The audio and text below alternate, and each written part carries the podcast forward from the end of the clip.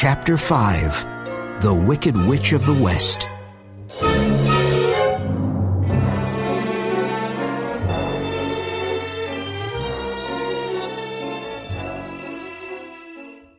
The witch blows her silver whistle, and forty winged monkeys quickly arrive. What do you want? The king of the winged monkeys asks. There are three people, a dog, and a lion on my road. She says, Go and kill the people and the dog.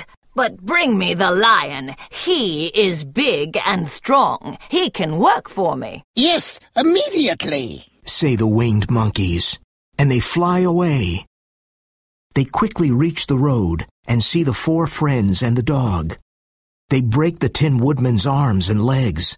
Stop They it. take the straw Stop out of the scarecrow and throw his clothes into a tree. Oh no. Then they take the Get lion off. to the Wicked Witch's castle. No. The winged oh, monkeys do no. not hurt Dorothy and Toto because they see the good witch's kiss on Dorothy's forehead. They decide to take them to the Wicked Witch's castle with the lion. The Wicked Witch sees the kiss on Dorothy's face and she is afraid.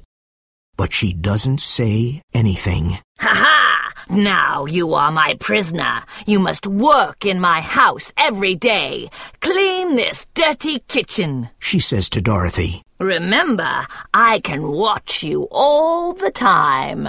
Dorothy looks at her sadly and starts to clean the kitchen. How can I go back to Kansas now? she thinks. She is very unhappy.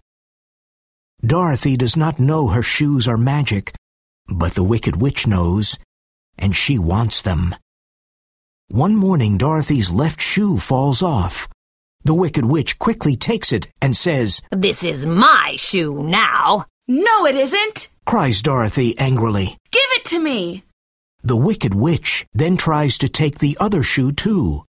Dorothy is very angry because she loves her silver shoes. She sees a bucket of water near the door. She takes it and throws the water at the Wicked Witch, No! Don't do that! cries the Wicked Witch of the West. Water kills me! Ah! Help! Help me, please! Now on the floor, there is only the Wicked Witch's black hat, her black dress, and her silver whistle. Dorothy looks for her, but cannot find her.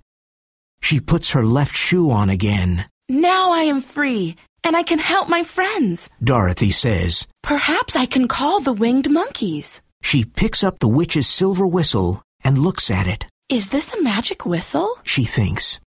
She blows it. And the winged monkeys arrive. She is surprised and happy. Can you help my friends? She asks, Yes, says one monkey. we always help the person with the magic whistle.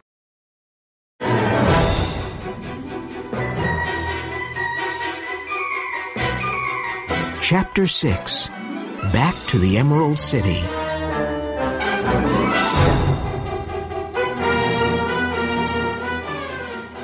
The winged monkeys find the lion and free him. He is happy now. They find the scarecrow's clothes and put some straw in them. The scarecrow laughs and says, Thank you. Then the winged monkeys help the Tin Woodman. They give him a new oil can. Now I can move my arms and legs. Thank you. He says, The wicked witch of the west is dead. says Dorothy to her friends. Everyone is very happy, We must go back to the Wizard of Oz and tell him. says Dorothy, The winged monkeys can take us back to the Emerald City. Blow the magic whistle. says the Tin Woodman. Dorothy blows the whistle, and the monkeys come again. They carry Dorothy and her friends up into the sky. Soon they are at the green door of the Emerald City. The little green man opens the door. He gives them glasses and takes them to the palace. They go to the wizard's room, but no one is there. A voice says, I am the Wizard of Oz. Where are you? asks Dorothy, I am everywhere, but you can't see me. Says the wizard. Who are you, and what do you want? Don't you remember us? I'm Dorothy. I'm here with my friends, the Scarecrow, the Tin Woodman, and the Lion. The Wicked Witch of the West is dead, and you must keep your promise. I want to go home to Kansas. Yes, says the Scarecrow. the Wicked Witch is dead, so you must give me a brain. And you must give me a heart. says the Tin Woodman, And I want some courage. says the Lion. Is the Wicked Witch of the West really dead? Asks the Wizard. Yes, she is. They all say, Come back tomorrow. says the Wizard. I must think about this. No, I don't want to come back tomorrow. says the Tin Woodman, I want a heart now. And I want a brain now. says the Scarecrow, I'm angry and I'm going to eat you. says the Lion. He opens his big mouth and roars. Toto, afraid of the lion, jumps up and hits a big screen. It falls over. And the friends see a little old man with no hair. They are very surprised. The Tin Woodman is angry and picks up his axe, Who are you? asks the Tin Woodman, I am Oz the Great. says the little man in a quiet voice, Oh, please don't hurt me. But the wizard is a big head with no body. says Dorothy, No, it's a beautiful woman. says the Scarecrow, You're wrong. It's a monster with five eyes, five arms, and five legs. says the Tin Woodman, No, says the Lion, the wizard is a big ball of fire. Uh, you're all wrong. says the little man quietly, I am the wizard, but I'm not a real wizard. I'm from Kansas, too. I like traveling in hot air balloons. That is why I'm here. Oh! oh. say the four friends, and they look at each other. The people here think I'm a wizard because I come from the sky. says the little man, I live inside this palace and never go out. No one must see me. Everyone must think I'm a real wizard.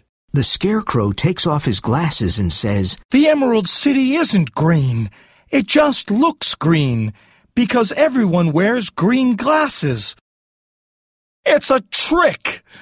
Everything here is a trick. Yes, it's a trick. says the little man sadly. I'm very sorry, but I don't know any magic, so I can't help you. You're a bad man. says Dorothy. No, I, I'm a good man, but I am a very bad wizard. He says, Now the Wicked Witch of the West is dead. says the Scarecrow, You must keep your promise.